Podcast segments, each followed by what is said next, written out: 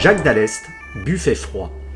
Que de crimes restent inconnus, que d'assassins échappent à la peine des hommes, écrivait Zola. Alors que épisodiquement, à coups de rebondissements et de grands déballages médiatiques, les affaires Grégory ou Dupont de Ligonnès reviennent sur le devant de la scène pour tenir le pays tout entier en haleine, ces meurtres, sans aujourd'hui encore de meurtriers sous les verrous, ne sont hélas que des homicides parmi tant d'autres dans ces dossiers non élucidés. Tour à tour juge d'instruction, procureur de la République et procureur général, Jacques Dallest a côtoyé le crime et celles et ceux qui l'ont perpétré au plus près. Fort de son expérience, sur le terrain comme dans les tribunaux, le magistrat mène l'enquête sur ces cold cases qui font froid dans le dos. Affaire classée Pas si sûr. Une interview signée Agent d'entretien. Jacques Dallest, bonjour. Bonjour. Alors, vous venez de publier un ouvrage euh, sur les cold cases, qu'on connaît surtout par le biais euh, de la télévision ou par le biais d'affaires dont, dont, on va parler. Tout d'abord, la, préface de votre livre est, écrite par le garde des Sceaux Éric Dupont-Moretti et qui a créé autour des cold cases un pôle qui est aujourd'hui en, activité depuis moins d'un an, je crois. Je voulais savoir si en quoi ce, pôle qui est tout fraîchement créé va, selon vous, modifier l'approche qu'on a des cold cases, on a ces affaires qu'on dit froides ou classées. Oui, alors c'est pour ça que j'ai demandé au garde des Sceaux de, de faire cette préface. D'abord parce que il a inspiré, effectivement, il a permis la création dans la loi de ce pôle euh, qui se trouve à Nanterre, mais c'est aussi un, avocat, un ancien avocat qui a défendu des criminels, euh, notamment, et qui connaît bien la question des, du crime et des criminels, donc ça me semblait intéressant. L'intérêt maintenant, c'est d'avoir, depuis le 1er mars 2022, un, pôle spécialisé, donc à Nanterre, composé de procureurs et de juges d'instruction, qui, qui ont tout leur temps à consacrer aux affaires, aux crimes non élucidés, qui sont des affaires pour certaines très anciennes et qui supposent une vraie disponibilité. Parce que le problème dans les tribunaux ordinaires, c'est que le procureur et le juge sont pris par beaucoup, beaucoup d'affaires, beaucoup d'affaires urgentes, des trafics de drogue, des escroqueries, des incestes. Et ces dossiers-là, je l'ai vécu en tant qu'ancien mmh. juge d'instruction, sont des dossiers contre X. On a du mal à se plonger dedans parce que l'urgence est telle que le temps est consacré à ces dossiers euh, qu'on va dire vivants et très contraignants. Et ces dossiers-là, qui peuvent viser des, quelquefois des crimes qui ont 10, 20, 30 ans, on peut les laisser de côté. Et puis évidemment, plus le temps passe, plus les preuves disparaissent, les témoins peuvent disparaître. Et ce qui est important, c'est qu'il y ait maintenant une structure nationale pour euh, se consacrer à toutes ces affaires anciennes. Et moi, je suis content que le, le groupe de travail, la commission que j'ai présidée, ait pu aboutir à proposer cette, euh, la création de ce pôle et que la loi l'ait intégré euh, dans notre dans nos, textes et je pense que c'est une bonne chose. Pour que tout soit centralisé aujourd'hui justement autour oui, de ce pôle. Oui, mais pas complètement parce que des colcaisses, il y en a des centaines. Ouais. Alors le pôle de Nanterre ne peut pas tout prendre. Il faut d'ailleurs euh, qu'il y ait quelques critères qui soient respectés pour que le pôle se saisisse. Il faut que l'affaire ait plus de 18 mois, qu'elle ait une certaine complexité parce que des crimes euh, non élucidés, il y en a tous les ans. Et donc tous les tribunaux de France instruisent des crimes non élucidés, qui ont, euh, ça peut être toutes sortes de, de crimes. Mmh. Et donc tous ne remonteront pas à Nanterre. Et il faut donc que ce qu'on essaye de faire, ce qu'on a proposé, puisse se diffuser dans la culture des, des, des, tribunaux, des procureurs et des juges, pour que les nouvelles méthodes de travail que met en place le pôle, on puisse aussi s'en inspirer dans les tribunaux ordinaires. Simplement, le problème des tribunaux ordinaires, c'est qu'encore une fois, ils ont une espèce d'urgence permanente oui. et ces dossiers-là, pas si faciles à traiter. Et alors, en lisant votre livre, j'ai été étonné de, constater que 20% des, des, homicides, encore à, à, ce jour, restent non élucidés. Comment on peut expliquer ce pourcentage qui est quand même assez élevé euh, quand on connaît aujourd'hui euh, la puissance de la police scientifique qui dispose de moyens qui sont conséquents par rapport à ce qui pouvait être il y a une vingtaine d'années, par exemple? Alors, il y a à peu près, ces dernières années, entre 800 et 900 meurtres par an, tout compris. Peut y avoir quelques actes terroristes, malheureusement, on en a connu, qui d'un coup font, changent les statistiques. Et sur, cette, euh, sur ce chiffre, on estime entre 15 et 20% le nombre d'affaires qui ne sont pas élucidées, en tout cas rapidement élucidées. Dans ce pourcentage, un, pourcentage important, ce sont les règlements de compte entre malfaiteurs. Ceux-là, on ne les intègre pas dans la, sous l'appellation cold case. C'est une typologie particulière où euh, même les victimes ne parlent pas. L'auteur d'un règlement de compte peut lui-même être abattu à son tour. Donc on les écarte de la problématique des cold cases. Et donc dans ces crimes non élucidés, euh, il peut y avoir des crimes passionnels, il peut y avoir des crimes de, entre voisins, il peut y avoir des gens qu'on retrouve morts sans explication. Et il faut d'ailleurs ajouter à ces chiffres-là un autre euh, domaine qui est très complexe, c'est le problème des disparitions. Oui, je l'évoque plus tard. C'est vrai que les disparitions, c'est quelque chose qui a l'air aussi euh, très, très complexe. Ça peut être aussi des cold cases. Mais, mais vous l'évoquiez tout à l'heure, justement, euh, avec les traces ADN, on voit aujourd'hui des affaires qui sont relancées et élucidées des dizaines d'années plus tard, ce qui est assez incroyable, où les coupables sont enfin appréhendés et les familles ont enfin une réponse. Donc euh, ces familles-là qui sont face à des cold cases qui durent depuis des, des décennies peuvent espérer aujourd'hui encore euh, trouver euh, au moins le coupable euh, qui sera appréhendé. Oui, tout à fait. En ce moment, l'actualité amène à parler d'une affaire d'une personne qui a été tuée en 1986 près de Grenoble. donc le dossier a plus de 30 ans. Et avant de clôturer l'affaire, quelqu'un avait déjà été soupçonné à l'époque, mais à l'époque, il n'y avait pas l'ADN. Enfin, on ne savait pas, on ne connaissait pas mmh. l'existence de l'ADN. Peut-être que si l'ADN avait existé, si on avait su l'utiliser, il aurait peut-être été confondu. Et ce même individu, il a été entendu l'année dernière, alors que les gendarmes s'apprêtaient à clôturer le dossier, et à leur grande surprise, l'intéressé, suspecté au début, a reconnu les faits. Et on a un gars qui est, mis en examen depuis maintenant euh, huit mois pour un crime qu'il a commis euh, à, euh, à 20 ans, 1986. Et on peut souhaiter, espérer que cet individu euh, soit un jour jugé. Et donc pour la famille, c'est formidable parce que mmh. pendant longtemps, on était resté sur une disparition d'une jeune femme. Et en fait, il s'avère que cette personne a été tuée par quelqu'un qui euh, a dissimulé son corps et l'affaire sort aujourd'hui. Donc vous voyez, c'est ce qui prouve qu'il ne faut rien lâcher, il faut rester persévérant. Et parce que la justice a beaucoup d'affaires, mais elle doit penser à ces affaires très douloureuses pour les proches, parce que perdre quelqu'un, euh, ne pas avoir de réponse, c'est ce qui est le plus terrible. Oui, ce qui ne permet pas de faire le deuil. Donc, euh. Et puis on sait que si on, peut arrêter un, meurtrier, c'est aussi l'empêcher de nuire de nouveau, mmh. parce que malheureusement on a connu, on sait en France qu'il existe des tueurs en série, des tueurs qui répètent. Donc c'est, je veux dire, socialement, c'est absolument indispensable de faire tout pour... Euh, alors le problème des cold c'est qu'on peut avoir identifié quelqu'un qui a commis des actes 30 ans avant et qui est peut-être plus âgé, voire même décédé. Décédé. Pensez à l'affaire du Grélé. Mmh. Hein, François Vérove, qui justement en 86, euh, il l'a reconnu, avait tué une petite euh, gamine à Paris.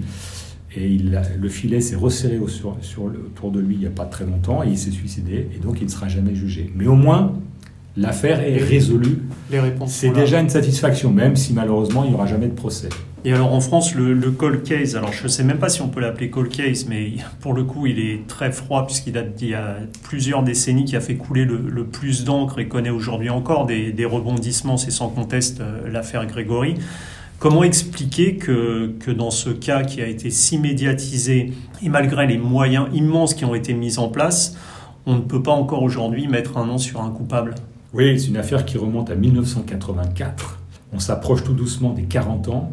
Il y a eu des, tas de péripéties dans cette affaire. La mère a même été incarcérée. Ah. Euh, on a le, beau-frère, non, c'était un cousin de, des, parents de la petite victime a été abattu. Euh, par le père. Par le père. Des membres de la famille ont été mis en cause. Bref, l'affaire n'est pas clôturée. On est dans une affaire euh, qu'on peut dire hors norme mais qui serait sans doute résolu si, encore une fois, l'ADN avait existé. 1984, l'ADN est apparu en France, a commencé à être utilisé au milieu des années 90. Donc toutes les affaires antérieures, on ne connaissait pas ça.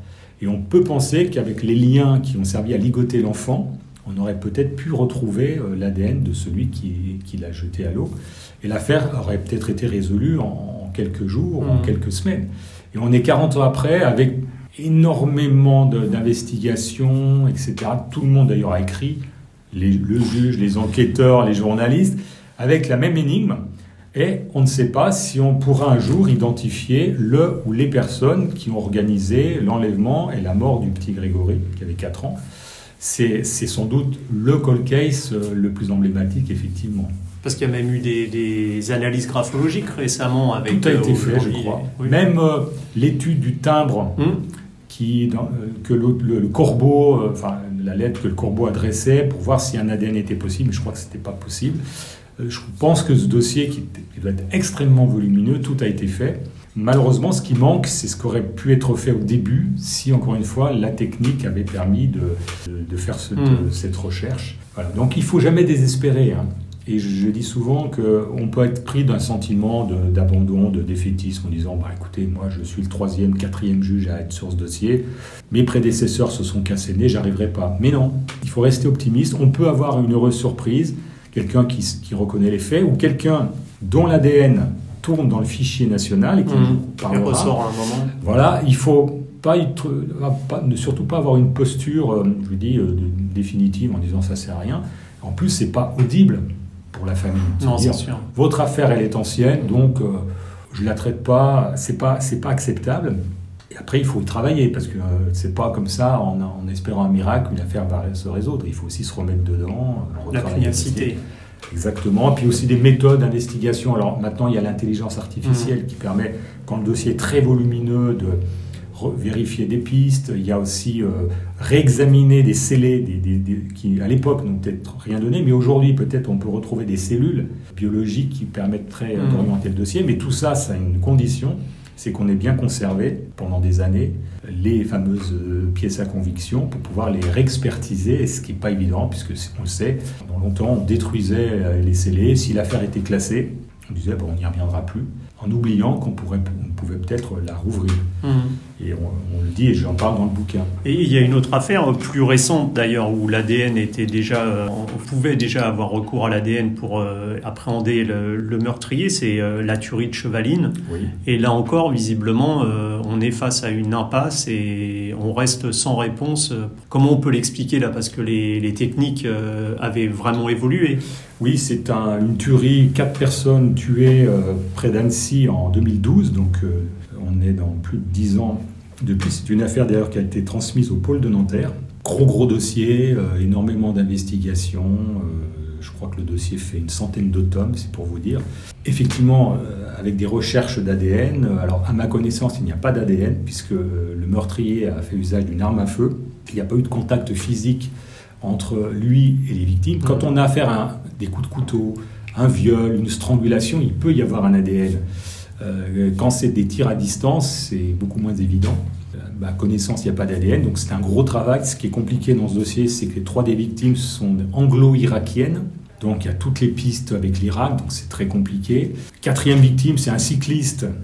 Quand on se demande s'il était là par hasard ou s'il si l'a visé. Alors c'est pour ça que les investigations, l'enquête dure depuis très longtemps. Euh, mais ce qui est bien, c'est qu'on l'affaire continue, cette fois traitée avec un autre regard, à, Nanterre. Et peut-être qu'un jour, on aura euh, l'espoir d'identifier. Et il se peut que le tireur, puisqu'il semble qu'il n'y ait eu qu'un seul tireur, soit un bon père de famille et qui n'a plus fait parler de lui. Et euh, peut-être qu'un jour, il sera confondu. Euh, voilà. Mais c'est toujours très incertain. Mais ça fait partie des grands crimes non résolus français.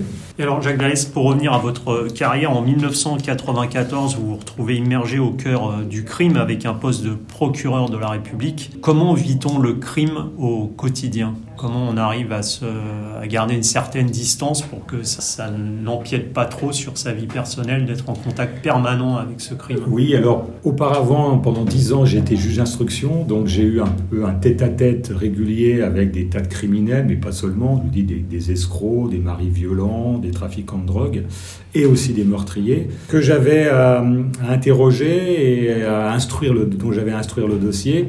Et euh, c'était passionnant. J'ai eu malheureusement un certain nombre de cold cases quand j'étais juge d'instruction à, à, clôturer. Et euh, au bout d'un moment, j'avais envie d'être procureur pour être plus en contact avec l'extérieur. Le juge, il est un peu dans son mmh. cabinet, travaille seul. Et le, le, procureur, le parquet, il travaille plus en équipe. Et euh, ça m'a intéressé. J'ai été nommé dans un petit tribunal, etc., jusqu'à un autre tribunal plus important. Et, et la, le travail du procureur, entre autres, euh, avec ses collègues, c'est d'aller sur les scènes de crime. C'est-à-dire quand le crime vient de se commettre, euh, quand il s'agit d'un homicide, puisque quelquefois on ne sait pas si la personne s'est suicidée. Bon.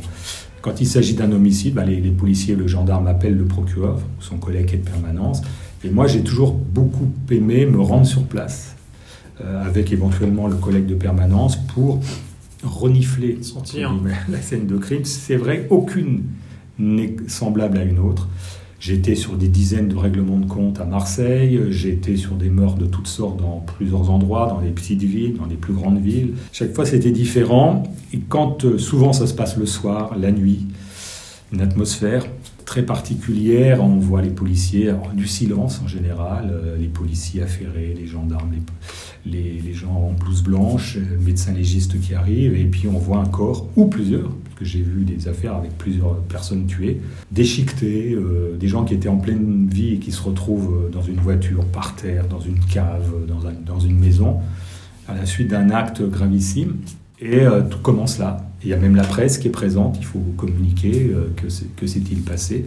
J'ai eu à connaître euh, de l'assassinat du préfet Irignac, en Corse. Voilà, des, choses où vous avez une personnalité. Forcément, vous savez qu'il va y avoir un, déchaînement médiatique. Tout ça, j'ai été sur des affaires où on entendait hurler euh, les proches d'un gamin abattu à coup de Kalachnikov, par exemple. Mille situations où vraiment, j'ai toujours, toujours recommandé à mes collègues d'aller sur place aux côtés des enquêteurs, mais aussi pour euh, mieux comprendre ce qui se passe dans ce moment-là. On visualise l'endroit où possiblement s'est passé le crime, parce que quelquefois on déplace le corps, donc l'endroit où on trouve le corps, c'est peut-être pas là où il y a eu le crime. Souvent, c'est l'endroit où le crime a eu lieu, un lieu fermé, clos, ou un lieu euh, ouvert, la nature. Et on apprend beaucoup et ça peut être utile si un jour vous avez à soutenir l'accusation euh, au moment du procès, si on arrête l'auteur, euh, ça peut être deux, trois ans après, d'avoir eu une vision euh, concrète du lieu où ça s'est passé. Et à titre personnel, on apprend aussi sur soi-même, hein, sur sa capacité à, vivre ces affaires-là. imaginez les, les, procureurs qui sont allés sur l'attentat de Charlie ou les attentats de Paris, du Bataclan, mmh. et des, cafés, quand vous voyez des dizaines de corps entassés, c'est forcément marquant. Et moi, j'ai encore le souvenir de scènes de crimes terribles.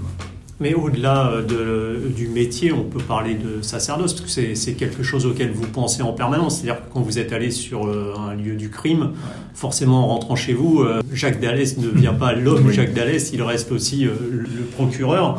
Et donc forcément, on y pense en permanence. Ça doit être quand même assez, assez compliqué à gérer, psychologiquement, j'entends. En 2015, j'avais écrit un livre, Mes homicides, où je raconte un peu ça, que quand on, rentre le soir d'une scène de crime, je, pouvais surtout pas aller me coucher tout de suite.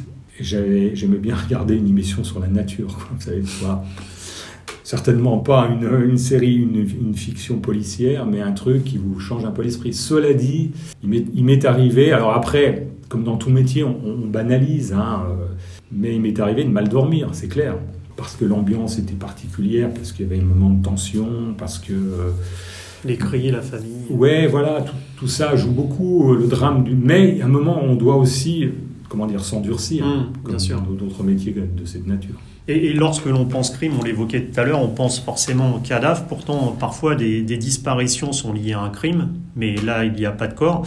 Donc, euh, est-ce que ce sont, d'après vous, ces disparitions qu'on on estime, euh, vous le dites dans votre livre, à 40 000 par, euh, par an, selon le ministère de l'Intérieur, et qui, pour certaines, s'avèrent forcément des meurtres dans le lot? Mmh. Est-ce que on peut qualifier ces disparitions qui sont des meurtres, en fait, de crimes presque parfaits, comme le disait Alfred Hitchcock? Bien sûr. Disparition, c'est très compliqué. Moi, je parle de l'angle mort des cold cases parce que il y a évidemment des gens qui disparaissent et qui mettent fin à leur jour, qui se suicident et on ne retrouve pas le corps. Des gens qui meurent accidentellement dans la nature, ça arrive aussi. Des gens qui meurent de mort naturelle, malaise, on tombe. Des gens qui disparaissent volontairement, puisqu'on a le droit de disparaître, sauf quand on est mineur. Et malheureusement, des gens euh, qui ont rencontré quelqu'un qui les a tués. Peut-être en les séquestrant auparavant. Euh, Estelle, par exemple, mm. ou euh, une rencontre qui se termine par un meurtre. Et donc, euh, comme on n'a pas de corps, par définition, euh, le début de l'enquête est très compliqué. Qu'est-ce qui s'est passé? Est-ce que la personne a été enlevée dans la rue? Est-ce qu'elle est partie? Est-ce qu'elle est allée à un rendez-vous? Et malheureusement, dans le nombre très important de disparitions, heureusement, beaucoup, personne, il y a des fugues, hein, j'en reviens, mais il y en a d'autres qui restent non élucidées, de tous âges. Et donc ça, c'est incompréhensible pour les proches. Et on le sait, sans pouvoir quantifier, on sait que certains sont des crimes. On parlait de l'affaire Bonfanti, euh, pendant longtemps on a parlé de disparition, il s'est avéré qu'elle avait été tuée, alors qu'elle livrait des journaux pour une histoire de querelle stupide, elle a été tuée par un type. Donc on ne peut pas considérer que toutes les disparitions sont des criminels, mais un certain nombre le sont, malheureusement, je pense à celle de jeunes femmes, par exemple, ou d'enfants. Et, et, ça part mal, parce que, à moins qu'un témoin ait vu quelque chose, un rapt, mm.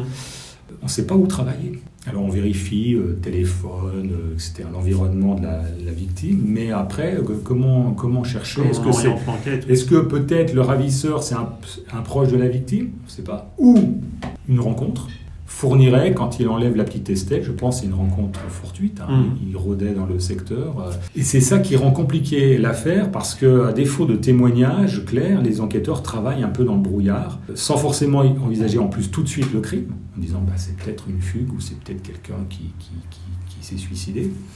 Et c'est a posteriori qu'on dit mais on aurait dû peut-être prendre ça euh, que au sérieux, mais des disparitions, il y en a tous les jours, mm. tous les jours, tous les jours. Heureusement, les gens euh, reviennent.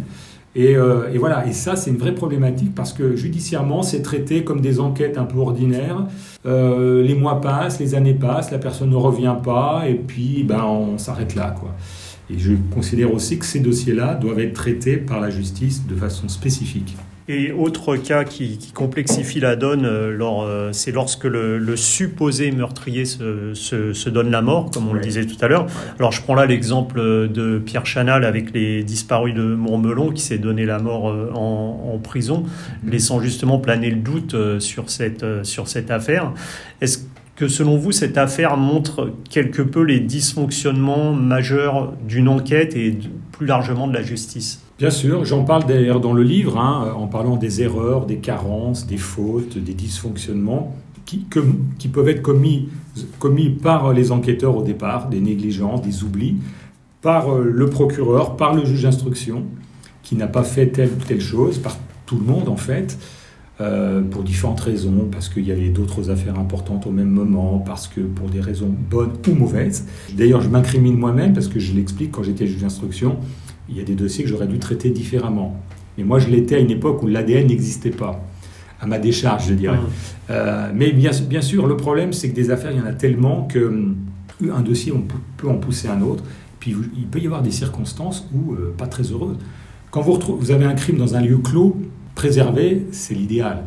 Mais quand vous retrouvez un corps en pleine nature ou dans la rue, c'est beaucoup plus compliqué. Donc il y a des affaires qui partent, qui partent très bien et qui sont faciles à résoudre parce qu'on a un indice, et puis parce qu'on a un témoin, et parce que souvent l'auteur se constitue prisonnier, on, hmm. l'identifie tout de suite. Et puis d'autres, parce que le criminel a eu de la chance, parce qu'il a pris des précautions, parce qu'il n'y a personne, quand ça se passe dans un village euh, tranquille, il y a plus de risques, plus de chances pour lui de passer inaperçu que si ça se passe en pleine rue. Quoique dans une grande ville, les gens se moquent tellement de ce, que, qui se passe autour d'eux qu'ils ne font pas attention. Donc vous voyez, selon la nature du crime, les circonstances, il y a des affaires qui peuvent bien partir et très vite euh, élucider, et puis d'autres, quoi qu'on fasse, euh, même si vous mettez les meilleurs enquêteurs du monde, euh, il y a le dossier sans ADN, sans témoignage, je l'évoque dans le livre, il y a des affaires qui ont pu être élucidées miraculeusement, parce qu'on a eu de la chance, parce que des gens ont vu quelque chose. Si ces gens-là ne s'étaient pas manifestés, on aurait eu du mal à, savoir ce qui s'est passé. Moi, je donne un exemple d'un type qui a été tué euh, sur les berges de, la, du Rhône à, Lyon, euh, un jogger, il revenait d'un jogging, dans un petit square. Il a été pris à partie par euh, quatre individus, des marginaux, il a été égorgé. Bah, ce dossier a pu sortir grâce à des jeunes qui étaient sur un pont par-dessus et qui ont vu un peu la scène d'assez loin, et on a pu dire qu'il y avait plusieurs protagonistes et de fil en aiguille, ils ont été identifiés. Il n'y aurait pas eu ça, on aurait retrouvé un corps, un cadavre, et on dit, mais qu'est-ce qui s'est passé? Est-ce qu'il a été pris à partie par quelqu'un? Alors que là, on a vu que c'était quatre contre lui. Euh. Ça tient à très peu de choses. Et ça, c'est indépendant de la volonté des enquêteurs. Hein. Ça dépend des circonstances. Quelquefois, elles sont heureuses, d'autres fois, malheureusement, elles sont assez défavorables. Et vous dites d'ailleurs dans votre livre avoir connu le crime parfait. Et dans les innombrables dossiers que vous avez traités au, fil de votre carrière, quelle est l'affaire euh, non élucidée qui vous laisse aujourd'hui le, goût peut-être le plus amer? Oui, alors euh, euh, j'ai quitté Lyon, je suis resté 7 ans comme juge d'instruction à Lyon. J'ai quitté Lyon en laissant 10 affaires, 10 affaires de crimes non élucidés, dont l'une est toujours en cours, c'est le, le, viol et le meurtre d'une lycéenne sur les pentes de la Croix-Rousse à Lyon, toujours en 1993. Moi, je suis, parti un an après, j'ai été muté. C'est une affaire terrible qui se passe en plein jour. Euh, et euh, après moi, Plusieurs juges se sont succédés. Le dossier a été clôturé en 2012 et il a été rouvert en 2015 parce que la famille, des proches, avec une association, ont un petit peu aiguillonné la justice. Et à ce jour, le dossier est toujours en cours parce qu'on a identifié un ADN après que moi j'ai clôturé le dossier qui, qui peut-être est celui de l'auteur qui est toujours dans la nature à ce jour, mais ce qui est plutôt bon, c'est de savoir que l'affaire est toujours en cours. Et ça, c'est sans doute une des affaires pour moi les plus marquantes, parce que je me souviens encore des, parents qui étaient, se demandaient ce qui leur arrivait, une petite lycéenne euh, tout à fait normale, tranquille, et qui rentre chez elle, sort du lycée, rentre chez elle, elle prend un chemin, elle croise la route d'un type qui la viole et qui l'étrangle, comme ça, en pleine journée. Donc ça, ça m'a beaucoup marqué et je suis très heureux de voir que le dossier existe toujours. Hmm. Il a été clôturé un moment et puis il a été relancé. Euh, et peut-être qu'un jour, on pourra identifier, 30 ans après euh, ou plus, euh, l'auteur des faits.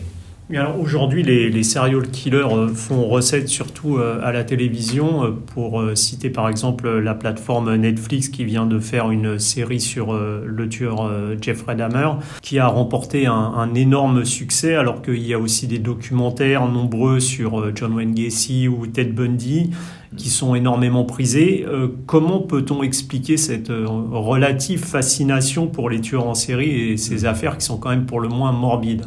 Alors oui, on peut dire que les, gens sont fascinés, intéressés par le crime, le côté euh, sensationnel, le frisson, la peur, ça a toujours été un sujet de de romans, de films. Le film Le silence des agneaux a un peu lancé euh, Hannibal Lecter. Hannibal Lecter, la mythologie du tueur en série parfait, euh, qu'on croyait d'ailleurs euh, réservé aux, États, aux Américains. En fait, des tueurs en série, ça a toujours existé en France, comme dans tous les pays. Il y en a eu Potio, Landru, Joseph Vacher et beaucoup d'autres. Et on, on a compris que quelqu'un qui avait tué une fois pouvait recommencer. Alors quelquefois, c'est facile à savoir si c'est le même type de victime. Regardez Guy Georges à Paris mm. qui s'en prenait à des jeunes femmes brunes, cheveux longs, comme Ted Bundy. Euh, mais on peut avoir des tueurs en série comme Francis Holm qui s'en prend à des victimes différentes, femmes, hommes, enfants. Donc le mode opératoire est pas simple parce que ce n'est qu'après coup qu'on sait que c'est un tueur en série.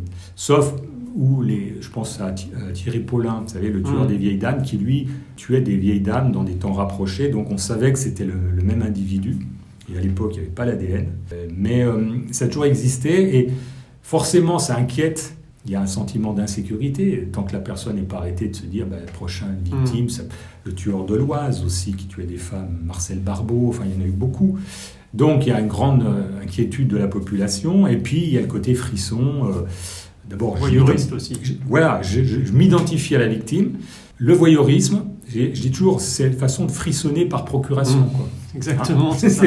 C'est, euh, oui, bah, ça aurait pu m'arriver, euh, bon, euh, et, puis ça permet de mettre en scène des, caractères, mm. l'enquêteur assidu, bref, il y a, y a un peu de sexe qui se met toujours dans, dans, l'histoire, le sexe, le sang. Et donc le tueur en série a toujours existé, et le tout c'est justement de se donner les moyens pour essayer de, de, de les identifier, de les mettre hors d'état de nuire, avant qu'ils fassent trop de victimes. Aux États-Unis, ils ont 10, 20, 30, 40, 50, 100 morts. Heureusement, nous, c'est moins. Mm. Mais on a quand même des personnages comme Fourniret, euh, qui en est à plus d'une dizaine de, morts. Euh, voilà. Et donc, euh, on a heureusement un système plus centralisé que les Américains. Mais je crois que ce sera malheureusement un mal social hein, d'avoir un, assassin qui trouve son plaisir, souvent d'ordre sexuel, à tuer de mm.